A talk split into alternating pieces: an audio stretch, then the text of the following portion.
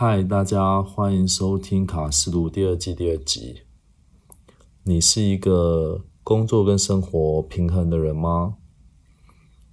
不久之前我是这种人，但现在不是了，因为最近换了新老板，要我们在很短的时间内做出一个产品，所以这礼拜都在加班。今天是加班的第三天。早上出门的时候，有朋友问我昨天加班到几点。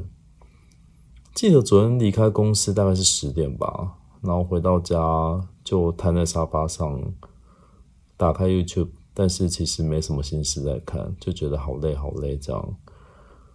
原本下班都会去运动，或是去做一些自己的事，但现在回家就只想要躺在沙发上休息。其实已经大概至少三年没有这样加过班了吧？就算有，也大概就是那种可能八九点才下班那种，其实没有非常晚啊。然后发生的频率也不高，偶尔偶尔真的就是那种东西要上线，就是加个一两天，我觉得还可以接受。但现在换了新老板之后，这种加班的。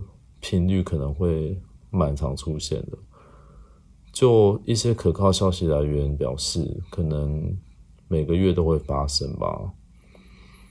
我自己是觉得，就是已经不太适应这种工作模式。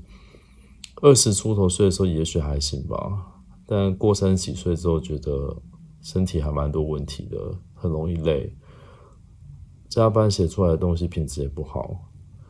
像最近就是加班，我觉得现在写到八九点之后，就觉得开始精神涣散，就觉得头很痛，真的觉得好像不能再写下去了。这样